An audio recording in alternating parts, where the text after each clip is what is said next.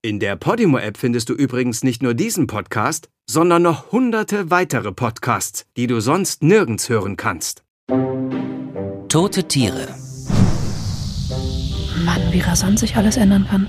Da habe ich gerade noch über die Nutzlosigkeit von Pralinen sinniert.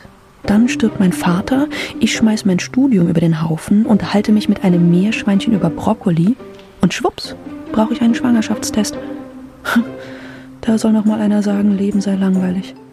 Oh, Sie, Sie können sich nicht vorstellen, was das mit mir macht. Oh, der arme Hasso. Ja, es gibt Menschen, die füttern ihre Hunde vegetarisch.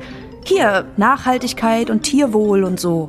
Tierwohl? Hör mal, Franzi, ich bin ein Jagdhund. Ich mag Knochen und jage Hasen. Das ist mein persönliches Tierwohl. Was soll ich denn deiner Meinung nach jagen? Schnittlauch?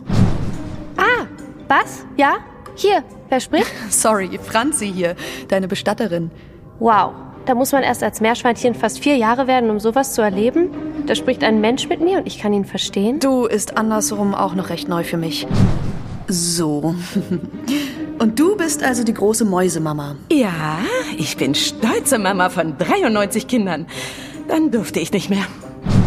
Äh, ja, also mein Name ist King Louis und ich bin ein Hermelin.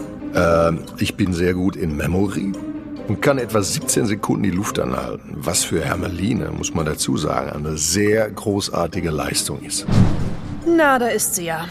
Kleopatra nehme ich an. Kleopatra. Meinetwegen.